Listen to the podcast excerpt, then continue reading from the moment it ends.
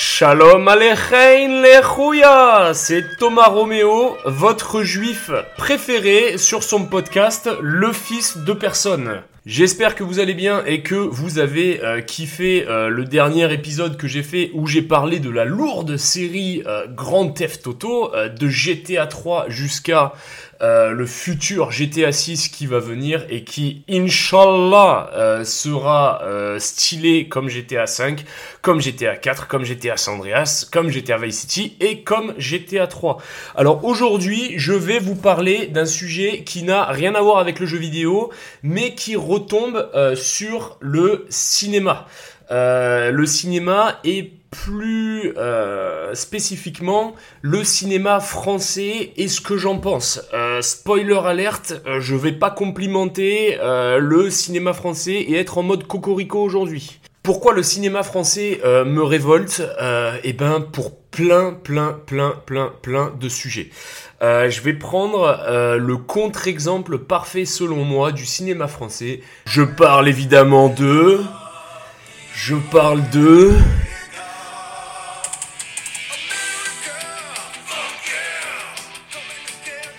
Le cinéma américain donc, euh, les États-Unis, euh, c'est un pays euh, de psychopathes. Hein. Clairement, c'est un pays de, de, de grands tarés, qu'on se le dise.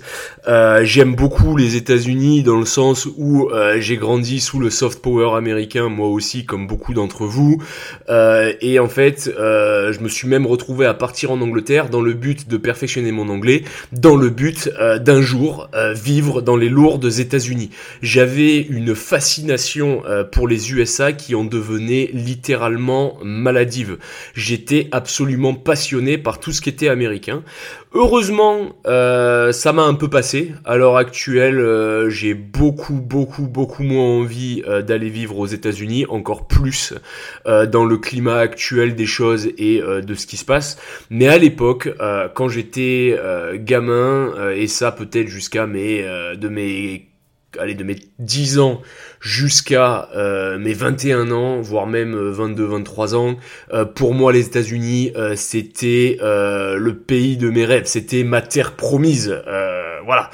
Euh, bon, ça a bien changé, j'ai bien changé d'avis, maintenant je vois ça comme un pays dégénéré. Et un pays dégénéré, c'est ce que c'est à la base, puisque euh, vous n'êtes pas sans savoir euh, que les États-Unis, comment ça s'est passé? Comment est né les USA donc, si je vous dis pas de conneries, en 1492 de mémoire, euh, Christophe Colomb, un Italien naturalisé espagnol, le premier socialiste euh, de l'histoire, parce que il ne savait pas où il allait, il ignorait où il se trouvait, mais il le faisait avec l'argent des autres, euh, découvre les USA.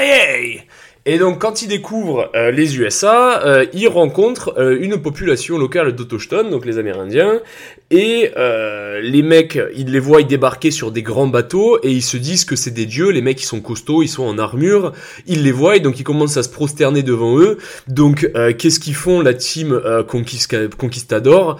Ben logiquement, ils commencent à violer tout le monde et à les molester, puis à leur prendre leur pays et à les massacrer pendant une petite centaine d'années faut savoir aussi que euh, les Européens, ils avaient plein de maladies qui n'existaient pas euh, sur le continent de l'Amérique. Donc du coup, euh, ça déclenche des grosses épidémies qui déciment les Amérindiens et il y aura beaucoup de tribus qui vont disparaître. Et une fois qu'ils ont bien molesté tout le monde et qu'ils se retrouvent sur quand même une terre très sauvage, très dure qu'il va falloir exploiter et il faut de la main d'œuvre, qu'est-ce qu'ils font les mecs? Ben du coup, ils vont voir leurs potes des des empires arabes en Afrique et il commence à acheter euh, à acheter les villageois euh, que les empires arabes ont bolos, tu vois, euh, pour en faire de la main d'œuvre. Et c'est comme ça qu'on a donc euh, la traite, la traite négrière. Donc du coup, ils font venir tout un tas d'Africains pour travailler dans les champs de coton, etc., et exploiter les ressources. Et puis, vu qu'il faut peupler rapidement les États-Unis, on charge des bateaux avec tous les débiles mentaux, les putes et les taulards, et on les envoie aux États-Unis. Ça, c'est une vraie histoire. Sachez que quand la France a acquéri la Louisiane, on a dit à des mecs qui étaient en prison que s'ils mariaient une pute, ils étaient libres s'ils partaient en Louisiane. Donc les mecs, en gros, on a envoyé la crème de la crème de chez nous là-bas. vu qu'à l'époque aussi, les gens, ils étaient très cathos, etc. Il y a eu donc tous les protestants qui sont partis aux États-Unis et donc les mecs, ils ont commencé à faire des singeries de psychopathes, euh, mais derrière, euh, c'était pour Dieu. Tu vois, c'était en mode In God We Trust, euh, et tout ce qu'ils faisaient de débile là-bas, c'était ok parce que Dieu, ils étaient les messagers de Dieu dans leur tête, tu vois. tellement l'endoctrination était bonne. Ensuite, il y a la guerre de sécession. Donc la guerre de sécession, c'est donc le sud versus le nord. Pourquoi? Parce que le nord, en gros, veut libérer les esclaves parce qu'en fait, ça paye ça coûte cher de payer tout un tas de connards pour leur taper dessus et que c'est plus intéressant de les payer des clopinettes et qu'ils soient libres. Euh, le Sud ne le voit pas de cet œil, puis ils ont beaucoup de... Euh, merde. Ils ont beaucoup de concurrence euh, sur plusieurs sujets, sur plusieurs sujets aussi économiques. Donc ils se mettent sur la gueule. les États confédérés du Sud perdent et donc c'est l'Union qui gagne. Et donc les États-Unis deviennent bah, ce que les États-Unis sont aujourd'hui, plus ou moins. Donc abolition de l'esclavage, après ça veut pas dire fin de la souffrance pour le peuple afro-américain, puisque euh, vous n'êtes pas sans savoir que il euh, y a une ségrégation qui va être mise en place euh, pendant des années et des années et qui terminera dans les années 60, donc ça fait quand même beaucoup de racisme pendant très longtemps. C'était quand même tellement une société de psychopathes. Il y a une vidéo que je vous invite à regarder sur YouTube. C'est le chanteur Frankie Limon qui chante Why do fools fall in love? Bon bref. Euh, le mec c'était un petit Renoir, sauf qu'à l'époque de la radio, il n'y avait pas la télé, il n'y avait pas la 5G, euh, les gens pensaient que c'était un blanc. Et sur le concert, en fait, tu vois tout un tas de jeunes filles qui sont venues voir leur concert en mode je vais voir mon idole chanter. Et en fait quand elles découvrent qu'il est noir il euh, y en a aucune qui applaudit. Elles le regardent tous choquées. Cette vidéo est absolument exceptionnelle. Euh, vous, vous tapez sur YouTube Frankie Limon euh, sing in front of white girl euh, pour vous dire voilà. Et ça c'était dans les années 60 euh, nous dans les années 60 en France ça c'était pas la première fois qu'on avait un politicien noir. Même si la France a quand même quelques casseroles au cul on va pas se mentir niveau tolérance on a quand même surpassé les États-Unis depuis toujours. Euh, faut aussi savoir que pendant la Seconde Guerre mondiale, avant que euh, les États-Unis interviennent, genre dans les années 30, ils ont quand même fait énormément de business avec beaucoup de sociétés nazies euh, et ils ont plus ou moins contribué à la montée du nazisme. Ensuite, ils se sont fait attaquer par le Japon. Vous n'êtes pas sans savoir non plus qu'ils leur ont mis un blocus qui ne donnait aucune autre chance aux Japonais que d'attaquer et d'avoir l'espoir de survivre. Sinon, euh, dans deux ans, ils avaient plus de pétrole et ils crevaient la dalle. Bon, euh, malheureusement pour eux, le Japon, bah déjà, euh, ils avaient sous-estimé la capacité du peuple américain à vouloir se foutre sur la gueule. Ça, c'est la première chose. La deuxième chose, c'est que les Américains ont craqué très vite leur cryptage de communication. Donc du coup, ils étaient au courant de tout ce que faisaient les Japonais et ça dès le début de la guerre. Donc ils avaient même pas l'effet de surprise, ce qui est quand même très important dans une guerre. Et puis, qu'est-ce qu'ils avaient sous-estimé? euh, oui, ils avaient sous-estimé euh, que les États-Unis c'était un pays de psychopathes. Alors euh, même quand le Japon, qui est aussi un autre pays de psychopathes, hein, on va quand même se dire la vérité, c'est quand même des, des dingos aussi les Japonais. quand les Japonais ils ont commencé à faire un peu les, les, grands malades sur les îles Salomon, les trucs comme ça, genre empoisonner l'eau pour que les GI ils crèvent, à faire des charges banzai à la baïonnette, à faire des avions kamikazes pour faire couler les bateaux. voilà, les Américains ils perdaient énormément de types. Les types dans les îles du Pacifique, ils devenaient complètement fous. Je vous invite à regarder la série euh, The Pacific euh, qui parle très très bien euh, de, de, ce conflit. les mecs, ils étaient quand même complètement fumés. Quand ils butaient un japonais, ils lui piquaient ses dents en or et qu'ils lui extirpaient au couteau. C'était un truc sanglant, dégueulasse, vraiment pas beau gosse pour le marketing. mais bon, les japonais, ils ont quand même bien tenu tête et surtout, il y avait une chier d'île à prendre. Du coup, les États-Unis, qu'est-ce qu'ils ont fait? Ils leur ont envoyé leur nouvelle création, la bombe nucléaire sur deux villes, histoire de les calmer, tu vois. Et ça, c'est euh, très significatif de la doctrine américaine. Quand je vous parle d'Apocalypse Now dans mon deuxième épisode, je vous dis, à un moment, ils avaient un problème de Viet Cong dans la jungle. Alors au début, ils ont brûlé la jungle, puis après, ils ont vu que même dans la jungle, ils se faisaient marbrer après l'avoir brûlé. Du coup, ils ont décidé de tout euh, désherber. Voilà, c'est un peuple de psychopathes. Euh, après, les Américains sont comme les Français, sont comme les Italiens, sont comme les Anglais. on subit aussi les décisions de nos gouvernements et pas tous les citoyens américains sont des psychopathes. Mais quand même, dans la gestion de ce pays, il se passe des trucs de fou. il se passe vraiment des trucs de fou.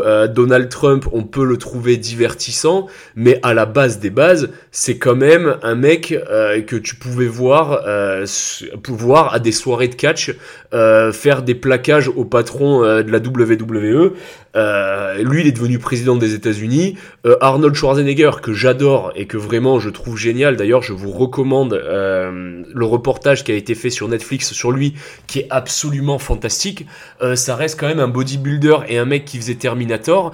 À la fin de la journée, il était quand même sénateur de la Californie. Et en vrai, si on l'avait pas arrêté, le mec, il aurait probablement fini président des États-Unis. Donc, ce pays n'a aucun sens. On est d'accord pour dire que même si on peut kiffer les États-Unis et qu'on peut kiffer le soft power américain, c'est quand même un pays de tarés. Il y a qu'à voir à l'heure actuelle euh, qui est le président des États-Unis. Je suis désolé, Joe Biden, c'est peut-être un mec qui est super sympa dans la vraie vie, euh, mais quand tu te dis que lui, il a le pouvoir nucléaire et qu'il a euh, l'armée la plus puissante du monde, ça fait quand même caguer. le mec, il passe sa vie à se casser la gueule dans des marches. Il est complètement rincé. Je vous mets au défi, ceux qui parlent anglais, d'écouter ses discours. Même moi qui parle très bien anglais, je, parle, très bien anglais. J'ai vécu 5 ans en Angleterre, j'ai été commercial, euh, j'ai travaillé euh, dans euh, l'hospitality, comme on dit, enfin dans le milieu qui reçoit du public.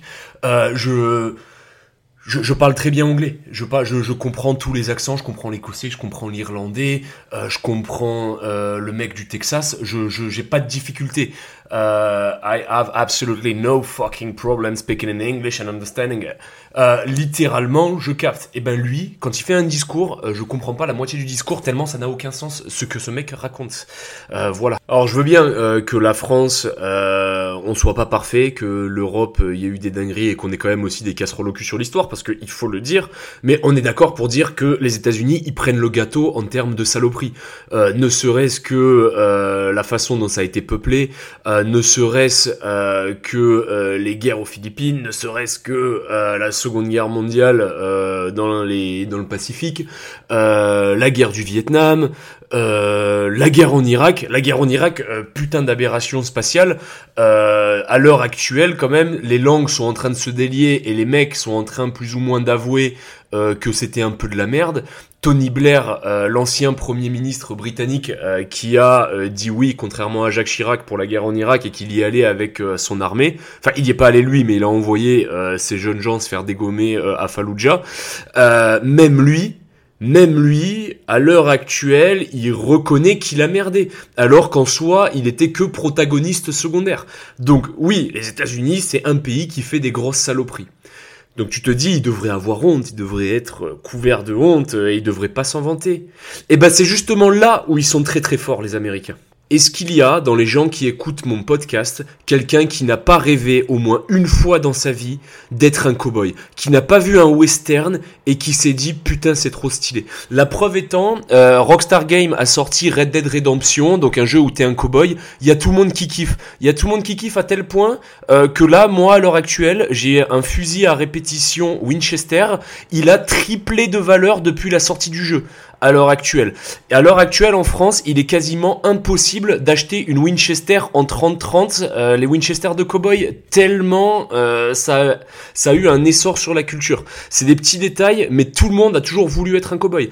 Qui n'a pas voulu être un putain de lourd GI américain euh, qui débarque sur la Normandie? Qui n'a jamais euh, voulu être, euh, je sais pas moi, euh, un mec de full metal jacket qui fait le lourd Vietnam.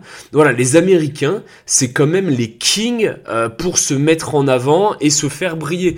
tu regardes Top Gun, t'as envie d'être pilote dans l'armée de l'air américaine. Il y a même des gens en France qui, après avoir vu Top Gun, celui qui est sorti il y a pas longtemps, ont poussé les portes de l'armée de l'air plutôt que les portes de la marine et de l'armée de terre Pourtant, euh, Top Gun, ça se passe dans la marine et c'est l'aéronaval. Enfin bref, vous voyez à quel point euh, les États-Unis se vendent tellement bien qu'ils arrivent à nous influencer dans nos choix de vie tous les jours. Et en fait, c'est là que le bas blesse. Euh, c'est-à-dire que la France, moi autant, je suis pas trop branché Moyen Âge. Enfin, j'aime bien le Seigneur des Anneaux, j'ai bien aimé Gladiator, j'ai bien aimé les films, j'aime bien les films d'épée et, de baston, hein. mais en vrai, moi je suis quand même plus branché sur les trucs un peu plus modernes. La France, ne serait-ce que euh, sur les 150 dernières années, on a des histoires ultra stylées à raconter. Euh, par exemple, euh, moi j'étais dans les troupes de marine. Les troupes de marine, ceux qui connaissent, donc c'est les anciennes troupes coloniales. Quand il y a eu la guerre contre les Allemands, pas celle de 1914, celle d'avant, il y a eu des marsouins et des bigorres, donc en gros des mecs de l'infanterie et de l'artillerie qui se sont retrouvés acculés dans une ville. les mecs, les, ils sont ils sont mangés une grosse vague d'Allemands, ils les ont repoussés. Puis ensuite ils se sont retranchés dans une baraque et ils ont tenu des jours et des jours.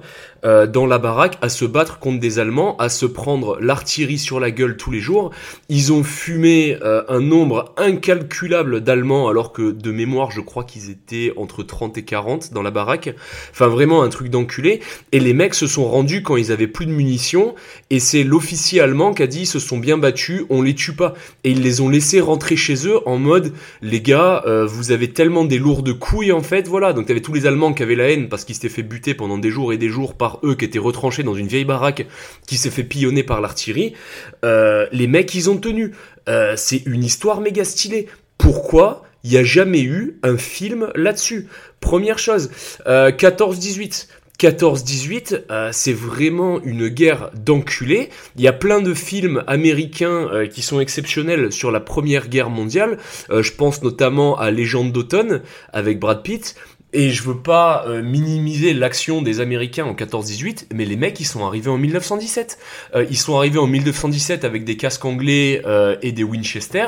les Français, ça faisait déjà trois piges qu'ils étaient en train de se mettre sur la gueule dans la boue et qu'ils prenaient pas de vacances et que tous les jours ils startaient à la baïonnette avec des lourds bavarois à moustache, super énervés.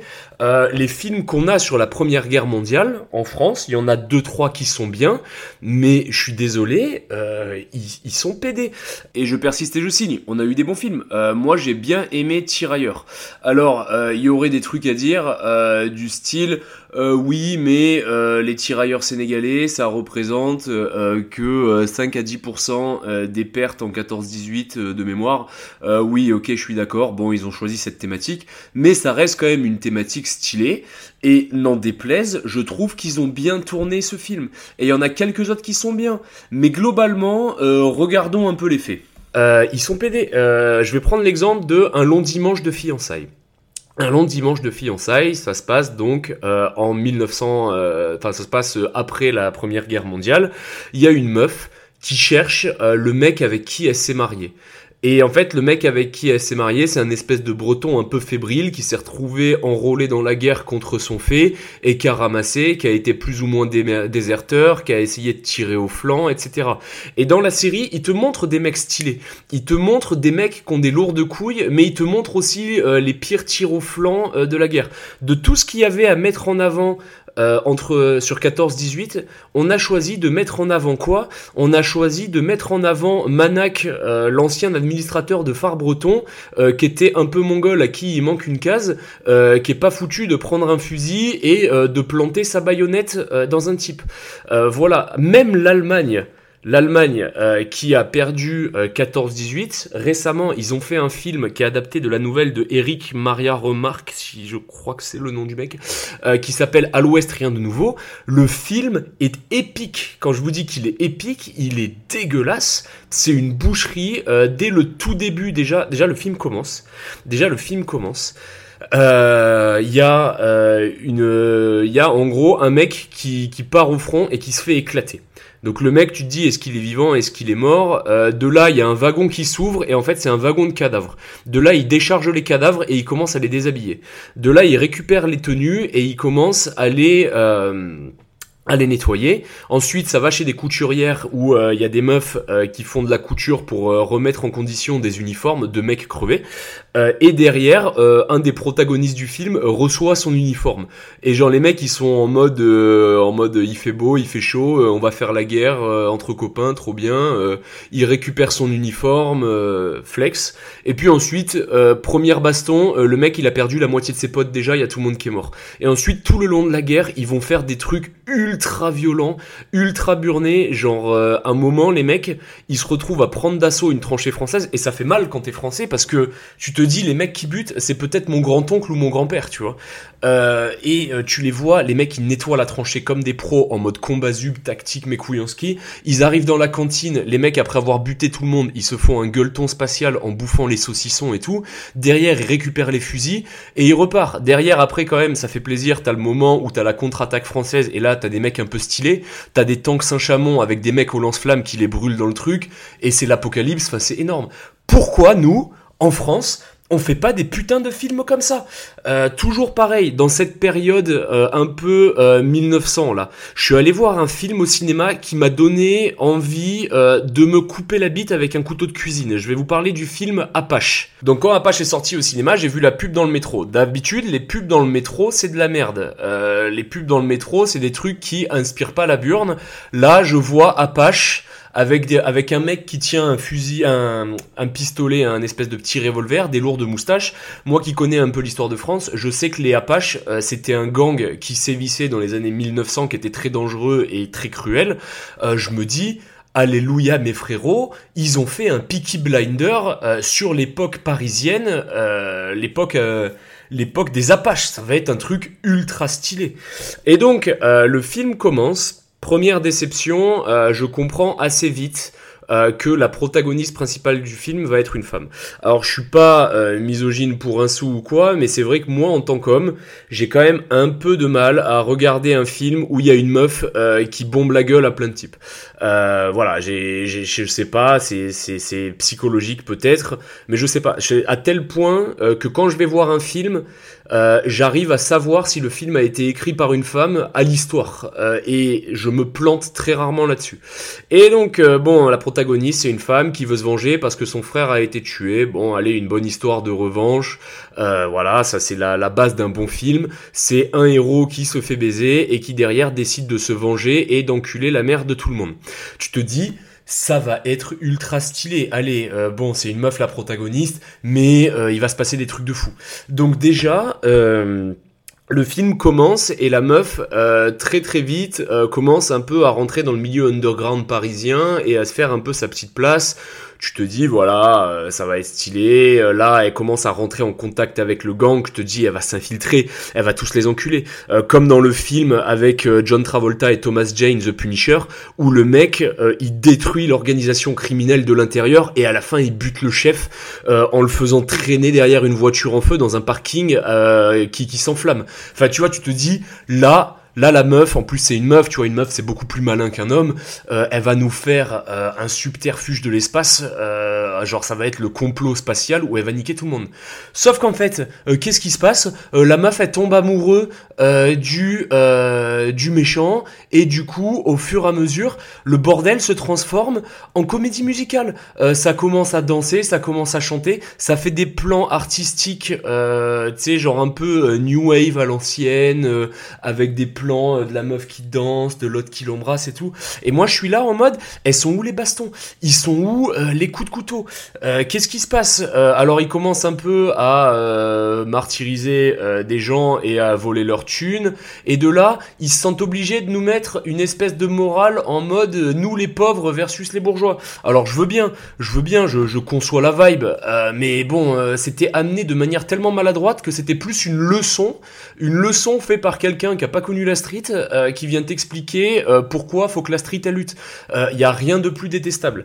Donc ensuite, le le film continue et au final, bon, l'autre il apprend que en fait c'était une top et du coup, vu qu'elle a buté un des mecs du groupe, il y a la prostituée avec qui il était marié qui lui met un coup de couteau après l'avoir pendu, mais du coup la meuf elle survit et au final il y a une espèce de fusillade mélodramatique et éclataxe et le film est fini. Je suis parti de là, je me suis dit je veux me faire rembourser. Le seul truc qui était bien dans ce film, c'est que l'actrice principale elle est bonne. Sinon il y a rien à dire sur ce putain de film. Et en fait ça c'est très symptomatique euh, de la France. Euh, donc par exemple je vous avais parlé des pubs dans le métro qui sont éclataxes. Euh, généralement ça va être des pubs de trucs de sous-vêtements avec des meufs en surpoids. voilà et donc du coup il y a souvent des films français qui sont affichés. Et donc du coup, euh, ça fait donc euh, deux ans que je vis à Paris, que je prends le métro assez souvent, et j'ai remarqué quelque chose. En fait, le film français, comment on constitue euh, un film français aujourd'hui? La première chose, il faut que ton protagoniste vienne de la Thèse. voilà, mais il faut pas qu'il vienne de la Thèse et qu'il soit polonais ou fils de serbe ou fils de portugais. faut qu'il soit rebeu ou renois. Tu vois, déjà, ça, c'est obligatoire. Ensuite, euh, va falloir que tu trouves une activité qui n'est pas populaire dans la thèse. Euh, typiquement, euh, pour avoir fait un peu euh, de maison de dressement quand j'étais jeune et pour avoir euh, vécu dans quelques quartiers un peu foireux, euh, type Porte de la Chapelle, Brixton et Peckham en Angleterre.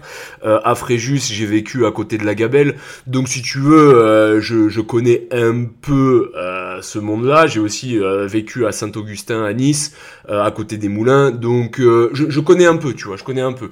j'ai été aussi au lycée des Palmiers. Donc au lycée des Palmiers, ben, c'est l'Ariane, c'est les Moulins, c'est Bon Voyage.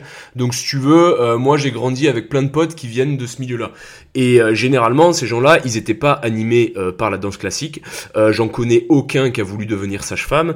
J'en connais aucun qui, qui, qui, a voulu devenir pianiste. Enfin voilà. En fait, Là, ce que je vous cite comme exemple, c'est des exemples de films euh, qui existent. Donc, il y a eu euh, un film qui s'appelait Néné Superstar, où c'est une meuf qui veut faire de la danse classique et qui veut intégrer euh, le conservatoire. voilà. Ok. Ensuite, euh, deuxième chose, qu'est-ce qu'il faut? Il faut une femme blanche euh, de 40 ans qui va être, euh, ou 40 ou 50 ans, qui va être l'allié euh, de ce personnage. Euh, donc, cette personne, faut qu'elle soit un peu méchante au premier abord, mais qu'elle devienne gentille en milieu de film. Donc, je vais penser à un film avec, je, je, crois que c'était Michel Larocque, qui apprend à un réfugié à jouer du piano. bah, je vais parler de Néné Superstar. La meuf qui débarque dans une école de danse où euh, elle est face euh, à des euh, méchants français racistes, dont une femme super stricte qui au final va devenir plus sympa avec elle et au final ça va devenir donc une star du ballet. Ce qui est possible, hein, je dis pas qu'il y a pas de gens qui ont pas envie de devenir une superstar du ballet, mais bon bref, soit. ça va être aussi le film avec le gros Renoir énorme de 150 kilos bien caisse qui veut devenir sage-femme. ça va devenir ça va être quoi d'autre? Qu'est-ce qu'il y a eu d'autre dans le même genre? Je réfléchis parce que là, je vous cite à la volée des exemples, hein, mais en vrai, il y en a plein. Bref, voilà. Ensuite, euh, ce héros, il va être confronté au racisme euh, de la civilisation française. Ça, c'est obligatoire. Euh, il faut que les gens soient méchants avec lui et qu'en en fait, il se retrouve à intégrer la pire école ou la pire société de mecs qui sont encartés au parti Zemmour et qui portent le pull sur les épaules. Voilà. quand je pense notamment à un truc qui est d'ailleurs une histoire vraie. Donc pour le coup, ça, ça s'est peut-être passé comme ça. Surtout qu'à Paris, les gens sont quand même vachement des il euh, y a l'autre qui veut ouvrir un conservatoire euh, dans le 9-3, elle se retrouve dans un conservatoire à Paris et elle se fait chier dessus euh, par les élèves du conservatoire. Alors ça, moi je veux bien le croire, je veux bien le croire parce que moi j'ai été foutu en privé après m'être fait virer de, de, collège. et donc du coup quand j'étais en privé, j'étais le seul pauvre en fait et il y avait que des bourges. Et en vrai je me suis fait souiller par rapport au milieu duquel je venais. Donc ça je, je veux bien y croire. C'est pour ça celui-là, euh, je vais le garder en, dehors du compte. Mais globalement, c'est ça. En gros, c'est des films qui ont été faits par euh, des Parisiens euh, de bonne famille qui veulent mettre en avant la cité qu'ils ne connaissent que quand il y a le livreur Uber qui vient leur apporter leur sushi ou quand ils vont acheter leur cocaïne avant d'aller en soirée dans le 8 e En gros, euh, c'est un peu le concept. Alors il en faut pour tous les goûts, et je suis d'accord qu'il faut euh, des films comme ça, il faut des films euh, qui mettent en avant les minorités. Oh, la Tess, ça vend beaucoup mieux que la Lozère. je suis désolé les gars, mais c'est beaucoup plus stylé de parler de la street que de parler du mec qui va couper du bois parce que son père il l'a forcé à couper du bois avant 18h en Lozère. Oui, oui, forcément, euh, c'est plus parlant. Maintenant, faut pas faire que des films sur ça. Surtout qu'en France, on, jouit d'une histoire euh, qui est quand même assez complète et assez stylée. Euh, même sur des trucs un peu dégueulasses, euh, on peut arriver à faire quelque chose. Je vais prendre euh, l'exemple du film Diem Bien qui parle donc de la guerre en Indochine. les gars, je vais vous dire un truc qui va peut-être vous surprendre, mais je suis quand même assez opposé à toute l'idée qu'il y a eu derrière la colonisation. je vous invite d'ailleurs à vous renseigner sur l'histoire du trafic de drogue dans le monde. C'est plutôt la faute de l'Angleterre et de la France et que en Indochine, à la base, on y allé euh, plus ou moins euh, pour lancer l'industrie de l'opium et des opioïdes. Euh, donc on a fait de belles saloperies en Indochine et la guerre d'Indochine, même si je suis un mec des troupes de marine et que j'ai eu l'occasion et le privilège de rencontrer des vétérans de la guerre d'Indochine, notamment pour les commémorations de Bazeille, chaque année et que j'ai un grand respect pour eux parce qu'ils se sont battus euh, contre des lourds communistes vietnamiens ultra énervés, euh, il faut dire la vérité, la guerre en Indochine, euh, c'était quand même une saloperie et humainement, c'était pas ouf. maintenant qu'on a passé l'éponge sur ça, il faut reconnaître qu'il y avait des sacrés cadors qui ont participé à la guerre d'Indochine et euh, Diem Bien Phu, même si c'est une défaite française, euh, c'est une défaite qui a existé et il y a eu des démonstrations de courage euh, tout au long du truc. Faut savoir que euh, sur la fin de Diem Bien Phu, quand les mecs ils étaient acculés, entourés par les troupes du colonel Jiap, donc le mec qui dirigeait l'armée du Viet du Minh, pardon, du faut savoir qu'il y a des mecs qui étaient même pas parachutistes, qui se sont portés volontaires pour sauter en avion pour aller défendre leurs potes. Parce que en fait, les mecs avaient tellement ramassé dans la jungle qu'ils avaient même plus envie de rentrer en France. Pour eux, en fait, la jungle voulait les reprendre et c'était comme ça. Donc les mecs se sont dit, je préfère me sacrifier pour mes potes plutôt que rester comme un enculé à Saigon à fumer de l'opium et me taper des putes pendant que mes potes meurent. Au pire, je meurs, c'est pas grave. Et sur la fin fin du truc, il y avait des mecs qui avaient été ramenés de Dien Bien Phu, qui avaient été blessés, qui s'étaient pris des bastos dans le bras ou des éclats de grenades dans la tête ces mecs-là, ils étaient à l'hôpital, et quand on leur a dit, ben, Dien Bien Phu va tomber, ils ont fait un Hell no! Les mecs, ils sont partis de l'hôpital et ils se sont fait lâcher une ultime fois euh, sur Dien Bien Phu. C'est-à-dire qu'il y a eu des putains d'infirmes qui ont sauté d'un avion pour aller défendre euh, leur rouilla qui se faisait bomber la gueule par le Viet Minh. Euh, est-ce que on peut faire une histoire plus street crédible que ça? Euh, est-ce que sur le siècle dernier, on a un truc à raconter avec autant de burnes? Je pense pas. Je pense pas. Euh, et donc du coup, euh, à la fin de Dien Bien Phu, euh, on leur a dit de rendre les armes. De toute façon, la guerre était incroyablement impopulaire puisque la France sortait de la Seconde Guerre mondiale et que plus personne n'avait rien à péter de l'Empire français qui avait été plus ou moins battu à moitié sur une belle partie de la Seconde Guerre mondiale. Donc c'était une guerre impopulaire et tout le monde en avait rien à foutre. L'Indochine, c'est loin d'ici, tu vois, c'est loin de la France. Donc tout le monde s'en branlait et ça coûtait beaucoup d'argent et le gouvernement, il a dit allez, c'est bon, rideau et les mecs qui sont à Dien Bien Phu, ils les ont laissés crever. Ils étaient 10 000, et ils ont dit bon ben voilà euh, ceux qui sont pas blessés graves euh, et qui peuvent pas se faire sauver par la Croix Rouge ben ça devient des prisonniers de guerre. Les mecs ont marché des milliers de kilomètres dans la jungle pour arriver sur des camps d'internement et de rééducation communiste. Euh, à la fin, si je dis pas de conneries, il y en a que 3000 qui sont rentrés. Ça veut dire qu'il y a 7000 mecs des 10 000 qui ont été capturés qui sont morts. Je sais pas si vous vous rendez compte de ce que ça représente 7000 personnes. 7000 personnes, c'est énorme Eh ben, il y a un film qui est sorti là-dessus, un film qui a été fait par euh, Pierre Schrodener, j'arriverai pas à prononcer son nom, euh, qui était un mec euh, qui était à la cellule communication de son régiment, c'était le photographe régimentaire ou un truc comme ça.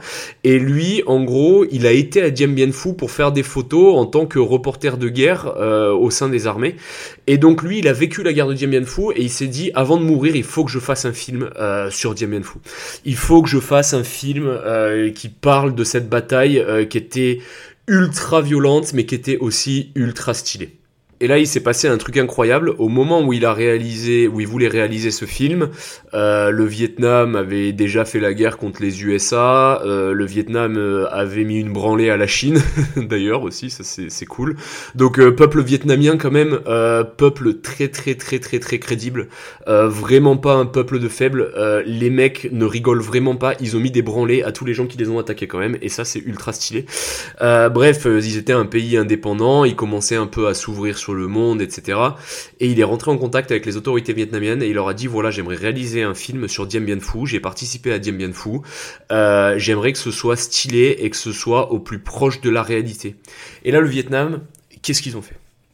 Est-ce que ils ont dit euh, jamais de la vie, euh, espèce d'enculé de colonisateurs français, on fera un film sur la guerre d'Indochine Qu'est-ce qu'ils ont fait?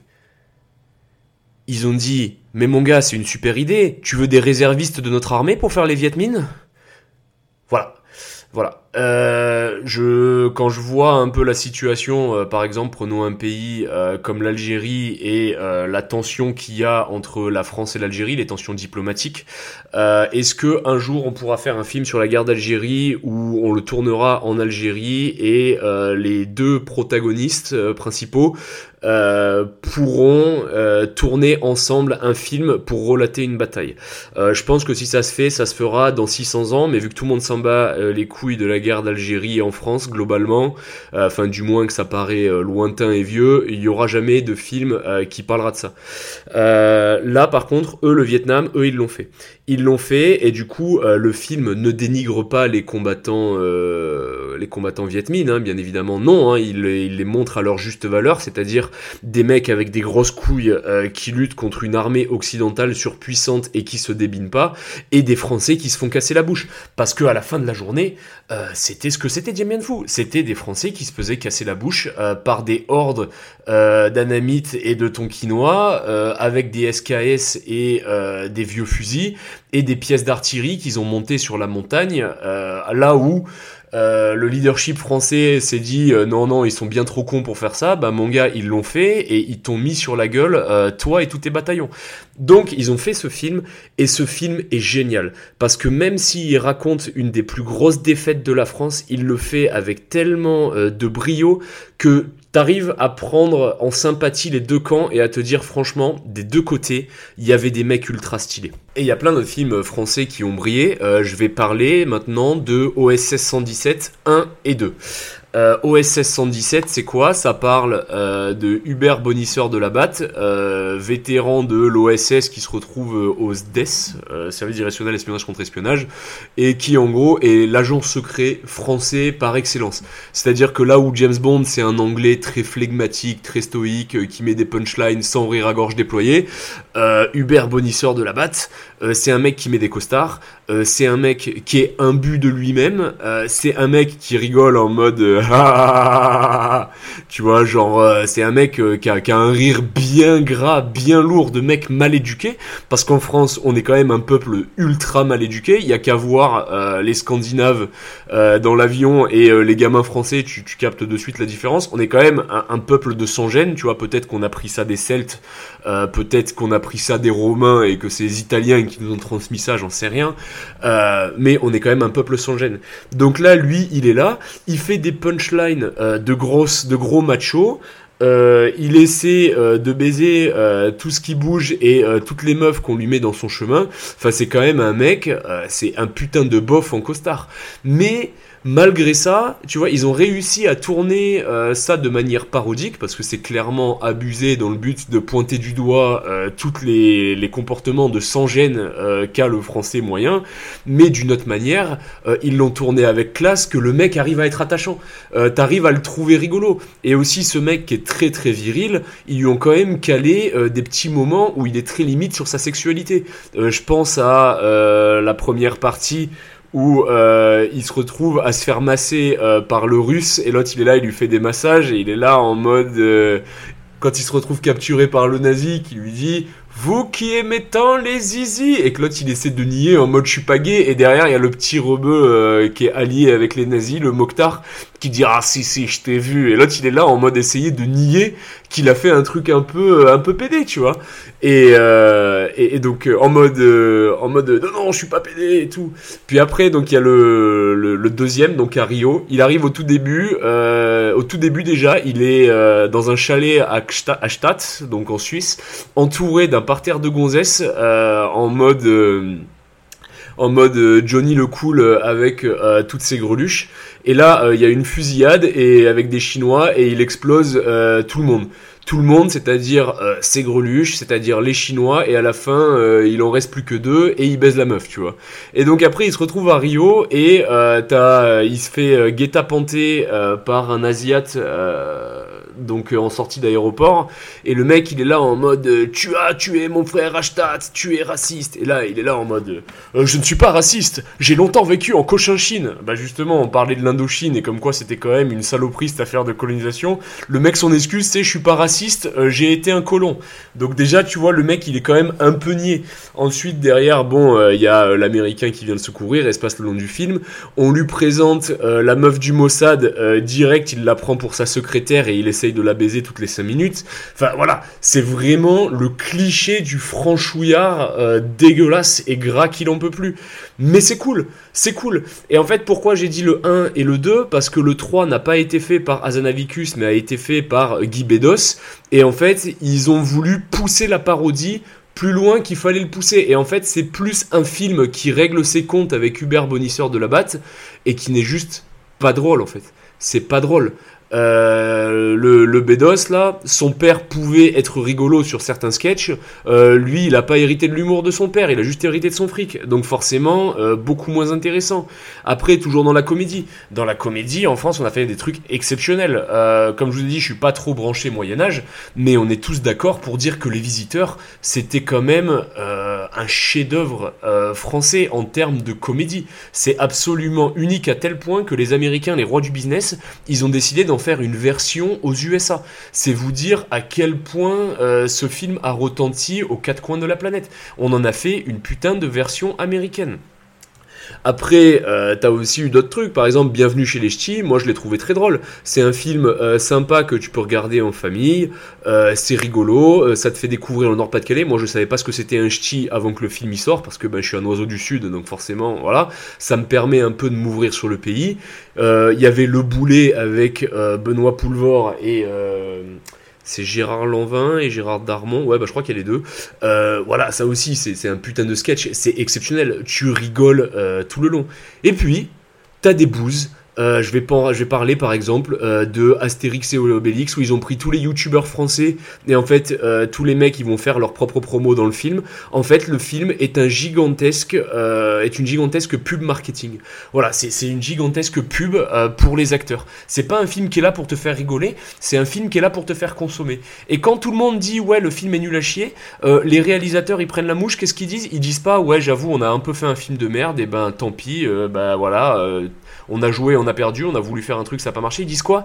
Ils disent si vous n'allez pas voir le film, ne vous étonnez pas de la mort du cinéma français. Mais en fait, Coco, euh, mon, mon, petit Guitou, euh, c'est pas comme ça que ça se passe. En fait, si vous nous faites pas des films de merde et que vous nous calez des vrais films inspirants ou rigolos, à défaut d'être inspirants, au moins qu'on fasse de la comédie, euh, voilà, là on ira regarder. Là, on sera très content d'aller voir des films français. En attendant, euh, je suis désolé, mais quand à l'affiche il y a Top Gun versus Astérix, je sais pas pourquoi, mais Top Gun me fait plus bander parce que Top Gun c'est l'esprit de la gagne, parce que Top Gun c'est des gros avions, parce que Top Gun c'est genre en mode il y a des meufs, il y a des mecs, il y a tout ce que tu veux, il y a toutes les minorités représentées, mais c'est pas euh, qui mérite le plus, c'est qui va faire les meilleurs perfs pour devenir le pilote, tu vois. Euh, parce que l'être humain a besoin d'être stimulé. Donc en fait, euh, voilà, si vous nous pondez des films de merde, on n'ira pas les voir.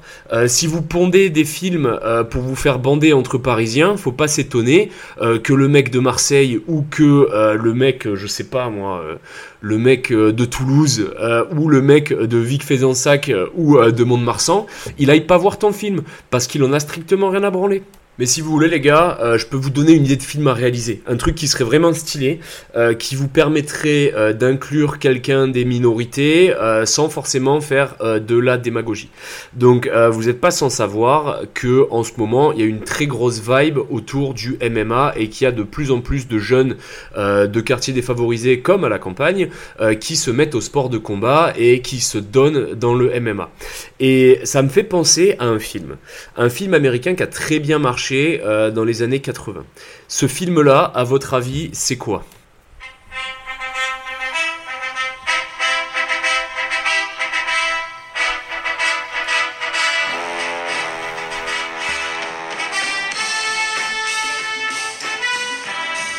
Voilà, si t'es pas un putain d'ignard, euh, t'as reconnu la musique de Rocky.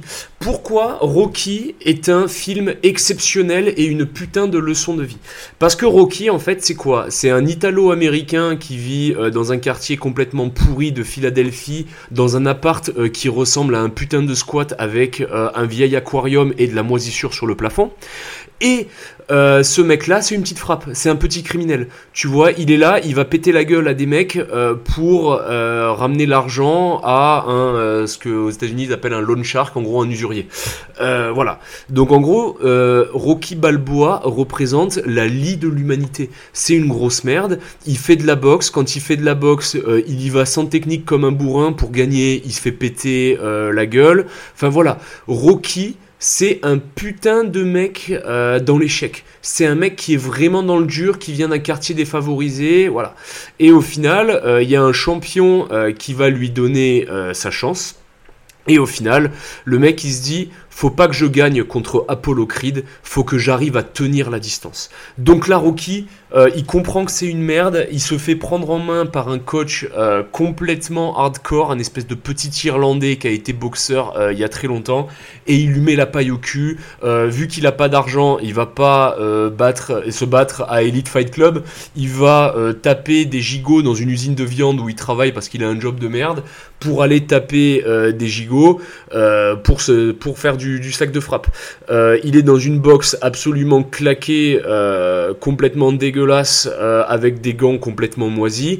Et il s'entraîne, il s'entraîne. Et quand il arrive devant Apollo Creed, Apollo Creed, champion du monde de boxe, il se fait démonter la gueule, mais il se dit, allez nique sa mère, là le but c'est que je tienne. Et il tient 10 rounds. Et à la fin, il y a une capitulation plus ou moins. Enfin, du moins, l'arbitre arrête le combat et Apollo Creed de mémoire est déclaré gagnant. Mais il y a tout le monde qui dit que c'est Rocky qui a gagné. Et du coup, Apollo Creed, il a le démon et il lui dit, bah, tu sais quoi, rematch. Et du coup, voilà, c'est comme ça que la trame du film se lance. Donc maintenant que vous avez bien imprimé ça, euh, je vais vous faire une suggestion française. Donc Yacine euh, vit en Seine-Saint-Denis euh, au quartier du Franc-Moisin. Ok, euh, Yacine il a un espèce de job de merde où il nettoie les voitures dans un parking. Il a pas beaucoup d'argent et puis il est entouré de potes qui sont un peu des gangsters qui vendent un peu du shit. C'est un peu un mec de la street. Il y a des problèmes, il y a des bagarres entre blocs. Il y a son cousin qui se fait fumer avec un coup de couteau. Bref, Yacine représente le mec du quartier défavorisé qui a la vie compliquée méga hardcore, méga gangster, tout ce que tu veux. Mais Yacine, il est aussi passionné de MMA. Et en fait, euh, tous les mercredis soirs, il va, euh, je sais pas moi, il fait de la boxe taille euh, chez Skaborski dans le 18e, et puis après, il fait du MMA dans une espèce de vieille salle de quartier éclatax. C'est la, salle de quartier qui produit des gros killers, qui produit des mecs ultra, ultra dangereux. tu sais, celle où le tatami, il est moise d'ave, celle où tu peux te faire péter une rotule si t'as tapé un peu fort après le combat dans les vestiaires, voilà, la vraie salle hardcore.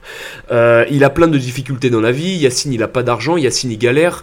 Euh, la police, elle lui met des bâtons dans les roues parce que forcément, il est pote avec des mecs un peu foireux. Il a un job de merde avec un patron qui abuse de lui. Euh, mais voilà, il a une passion dans la vie, c'est devenir euh, le futur king euh, du MMA, au moins en France. Sauf que en fait, euh, un jour, il y a un match. euh, il y a un match euh, contre un grand champion du MMA euh, et le MMA, bah vous savez, c'est du business, l'UFC. Donc du coup, euh, ils veulent trouver un faire valoir pour que le mec gagne un combat facile. Et du coup, ils font des auditions de fighters dans Paris. Yacine, il se dit, c'est mon moment de briller, il y va et Yacine est sélectionné. Et là, Yacine, il comprend que l'autre, il va le manger en deux et qu'il va le, rétame, mais il se dit, euh, il se dit, vas-y, euh, je sais pas moi, le mec, euh, c'est un ouf et tout, mais si j'arrive à tenir et que j'arrive à me faire remarquer comme un mec méga solide, euh, et ben du coup, euh, je vais être euh, connu mondialement et je vais faire d'autres combats et en fait, ça va me permettre de rentrer un pied dans la porte de l'UFC. Donc là, Yacine, il commence à s'entraîner et tout. Il y a un mec de son quartier, c'est un ancien boxeur, donc il va le reprendre, il va lui faire une formation d'enculé. Vu qu'il a pas les sous pour aller à Fitness Park, il va faire du street workout. Enfin, vraiment, il va se donner. Et là, ensuite. Ensuite, le, le Yacine, il est prêt pour son combat, il y va, il tient la distance, il tient plein de rounds, il y a tous les commentateurs qui sont en furie, en mode, est-ce qu'il peut encore se faire plus casser la bouche que ça? Mais putain, il tient, le Yacine, c'est une machine. Et là, qu'est-ce qui se passe? Et il fait une esquive et il arrive à mettre KO le mec. Et là, il met KO le champion. Euh, et là, du coup, c'est le début de la carrière de Yacine. Yacine euh, devient le Rocky français. Et là, on peut faire au moins 10 films comme ça, où euh, il y a Yacine qui se trouve des challengers. Donc là, ça tombe bien, on s'emboucane avec la Russie, donc c'est le moment de faire des matchs contre des Russes. Puis après, il va se taper avec un- le champion de MMA chinois, euh, qui est connu pour être un maître des arts martiaux et des coups de pied retournés. Euh, Yacine, il va y aller avec son style plus street, il va lui bomber la gueule. On peut faire 40 milliards de films, on peut inspirer la jeunesse à faire des trucs stylés. Et le message, ce sera quoi? Ce sera en mode, euh, ça sert à rien de faire le cassos ou de bosser pour un fils de pute de patron. Euh, Lance-toi dans un projet qui te passionne, euh, donne-toi à fond et vas-y, euh, tu deviendras une superstar. Du coup, t'as plein de gamins qui vont se mettre aux arts martiaux. Les arts martiaux, ça canalise. Euh, Il y a plein de gamins qui vont se dire c'est stylé de voir euh, un arabe en train de faire des trucs méga lourds à la télé. Voilà. Là, je t'ai donné un contexte, j'ai donné un concept au réalisateur français pour faire un film méga stylé. Euh, voilà. S'il y a un film qui sort comme ça, euh, j'espère que euh, vous m'inviterez au moins à l'avant-première et que vous me donnerez un peu de biscuit parce que en vrai, je pense que mon idée elle est lourde et je pense qu'il y a quelque chose à faire euh, là-dessus. Et des idées comme ça, j'en ai plein. Euh, des idées qui peuvent euh, te faire rentrer dans la doxa actuelle et euh, ce que le cinéma français euh, veut véhiculer euh, comme euh, thématique, tout en ayant de la burne et en inspirant la jeunesse. Voilà, parce que je suis désolé, vous arrivez, vos films pseudo-inclusifs ne font bander personne de crédible. Je suis désolé, euh, voilà, euh, t'es un mec de la street, euh, ta vie c'est l'adversité, euh, ta vie c'est le danger. Euh, ta passion, c'est pas de devenir le futur Théo Lavabo. À aucun moment, tu te dis je vais mettre des leggings et danser parce que c'est stylé et mon quartier va me respecter pour ça. C'est faux. Donc voilà, j'ai plein d'idées. N'hésitez pas à m'envoyer un email sur mon adresse yahoo.com. Je pense qu'on peut faire de grandes choses pour ce pays et qu'on peut relancer le cinéma français, mais par pitié, chier qu'on arrête avec les bouses sans nom, qu'on arrête avec Michel Larocque, euh, qu'on arrête avec, euh, je sais pas moi, Josiane Balasco, qu'on arrête avec Miu Miu, euh, voilà, qu'on arrête avec les plans en contre-plongée, en noir et blanc, un peu à la New Wave. Euh, c'est bon, c'était disruptif dans les années 60 euh, pour faire des films érotiques, euh, maintenant c'est fini. Voilà, il faut passer à autre chose, il faut passer dans la nouvelle ère en fait. Voilà, voilà mon message sur le cinéma français. Bref, c'est la fin euh, de ce podcast. J'espère que ça vous a plu. J'ai essayé de euh, régler un peu mieux mon micro, donc j'espère que ce sera plus agréable à écouter. Après, euh, il reste toujours ma grosse voix d'enculé, donc ma foi, ça, ça va être plus compliqué à corriger. Mais j'espère que ça vous a plu et on se retrouve pour un prochain épisode plus tard.